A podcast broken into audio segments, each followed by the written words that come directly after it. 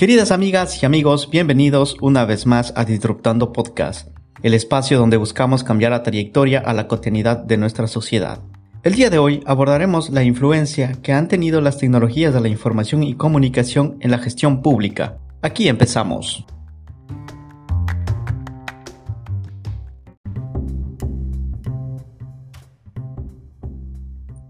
Las tecnologías de la información y comunicación a través de los sistemas de información y con ello la gestión pública basada en los servicios hacia la sociedad han sido estudiados por diversos investigadores quienes han aportado con sus criterios.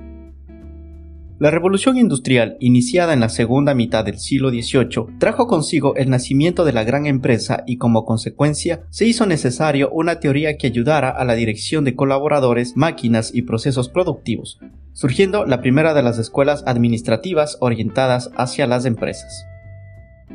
Según Hampton, Robbins y Chiavenato, la Escuela de la Administración Científica que fue propugnada por Frederick Taylor en 1911 y completada por varios pensadores, especialmente el francés Henry Fayol en 1916 y el matrimonio Hilbert en 1917, cuyas investigaciones se centraban en el estudio de las organizaciones como sistemas cerrados. A criterio de quienes habla, subvaloraban la influencia del entorno a las organizaciones.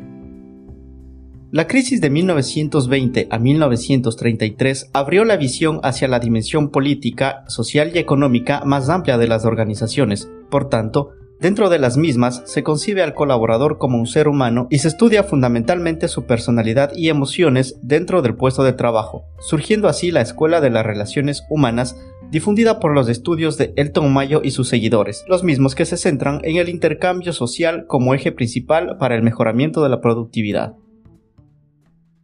Años más tarde, bajo influencias de estas escuelas de la administración, surgieron corrientes que se agruparon en lo que algunos han llamado escuela neoclásica bajo los estudios de Peter Drucker en 1974, quien utilizó como base fundamental el modelo ya concebido de Fayol de 1916 y lo actualizó a la realidad de ese momento. Además estableció un orden en la función de coordinar todas las actividades de la empresa, tomando como principal función el orientar, dirigir y controlar los esfuerzos de cada uno de los colaboradores para alcanzar las metas planificadas.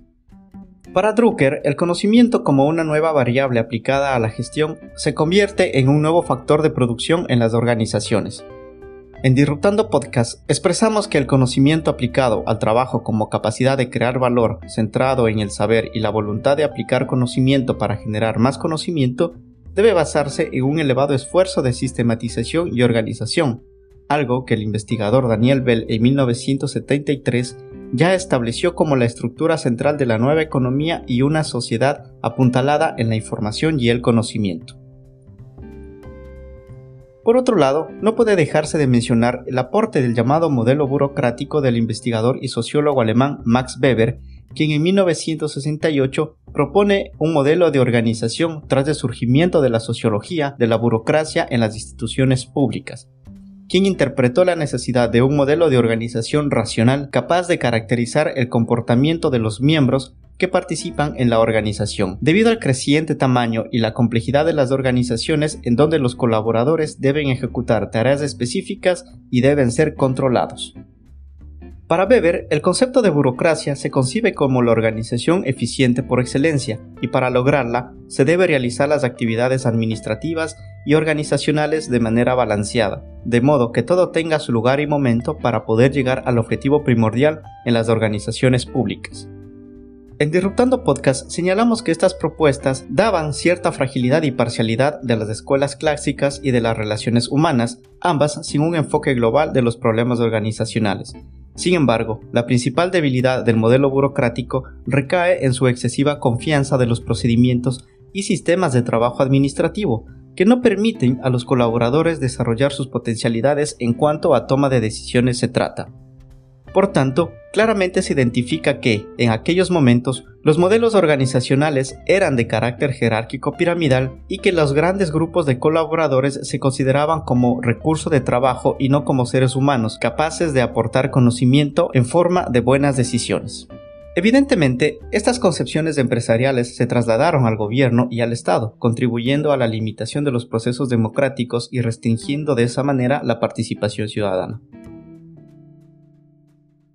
Paralela y en ciertos casos previamente, otro grupo importante de pensadores, entre ellos Norbert Wiener, Kantarovich, Jordan Hinz y Stafford Beer, generan un conjunto de ideas que han sido englobadas como la escuela sistémica, en donde se analizaba las actividades de las organizaciones de manera integral e interdisciplinaria, y que además incorpora conceptos como sistemas, subsistemas, sinergia, sistemas abiertos y cerrados e inclusive retroalimentación. Es por ello que se puede evidenciar que estos aportes dan una visión amplia a la organización, pues los factores externos de las organizaciones cambian la forma interna de satisfacer necesidades.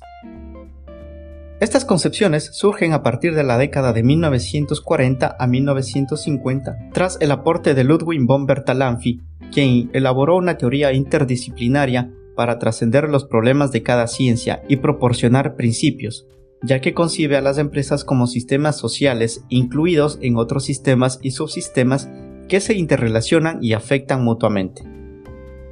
Por tanto, se menciona que los sistemas organizacionales se generan por elementos dinámicamente relacionados entre sí, que realizan un conjunto de actividades con el fin de alcanzar los objetivos organizacionales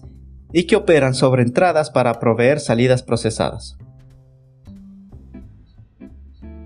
Como un desarrollo consecuente de los aportes de estos pensadores y bajo la influencia del esfuerzo científico que generó la Segunda Guerra Mundial, nace la informática como actividad humana que ayuda al desarrollo de equipos de computación, medios de comunicación y varios software, cuyas primeras aplicaciones se orientaron al mundo militar y empresarial, pero que pronto se extendió hacia la gestión estatal y gubernamental.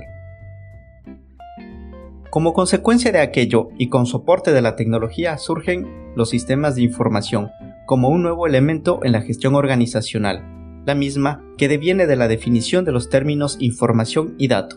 concebiéndose dato como una representación simbólica de condiciones, hechos y situaciones que poseen un significado único, e información como un conjunto de datos relacionados entre sí, pero que además son significativos, seleccionados y ordenados con un propósito específico, que ayudan a que la información sea compartida a través de los sistemas de información. Por su parte, en Ecuador, el Ministerio de Telecomunicaciones en el 2014 establece que los sistemas de información se convierten en un conjunto de elementos orientados al tratamiento y administración de datos e información, organizados y listos para su uso posterior, generados para cubrir una necesidad u objetivo. Sin embargo, en Disruptando Podcast y siendo consecuente con el investigador Lázaro Blanco, mencionamos que los sistemas de información deben ser concebidos como la evolución de la información de manera fraccionaria, hasta el procesamiento del conocimiento humano, además que también dependen de avances en conectividad y telecomunicaciones, libre circulación de ideas, colaboradores e incluso la masificación de las TICs e Internet. Por su parte, investigadores como Bell, Drucker y Blanco establecieron que a través de los últimos años han mejorado las capacidades globales de generar y mejorar la información disponible para la sociedad desde sus rasgos físicos elementales hasta su proceso, análisis y su transformación cognoscitiva para convertirla en conocimiento. Por ello, para transformar la información en conocimiento, las TICs se han convertido en las herramientas más utilizadas en la gestión, ya que son un conjunto de componentes interrelacionados que recolectan, procesan, almacenan y distribuyen información, lo que contribuye a la toma de decisiones y como fuente primaria de construcción del conocimiento.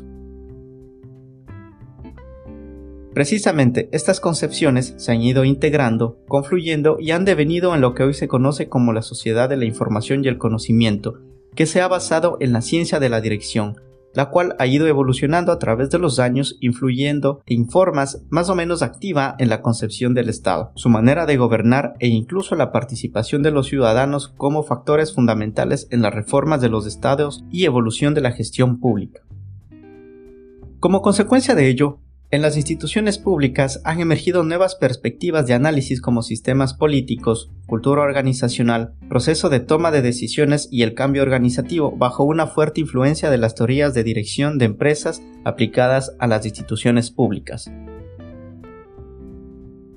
Finalmente, en Disruptando Podcast creemos que estas nuevas perspectivas en las instituciones públicas no se limitan a elaborar soluciones para una gestión más eficaz y eficiente, sino que se alinean como instrumentos de análisis para la interpretación de una parte significativa de la población, buscando una mayor participación ciudadana en la gestión pública a través del uso de las tecnologías de información y comunicación.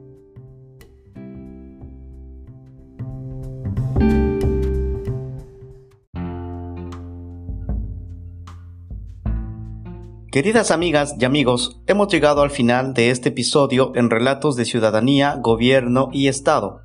Por ello invitamos a que nos escuches en nuestros próximos capítulos, en los cuales abordaremos temas interesantes de nuestra sociedad, porque esto es Disruptando Podcast.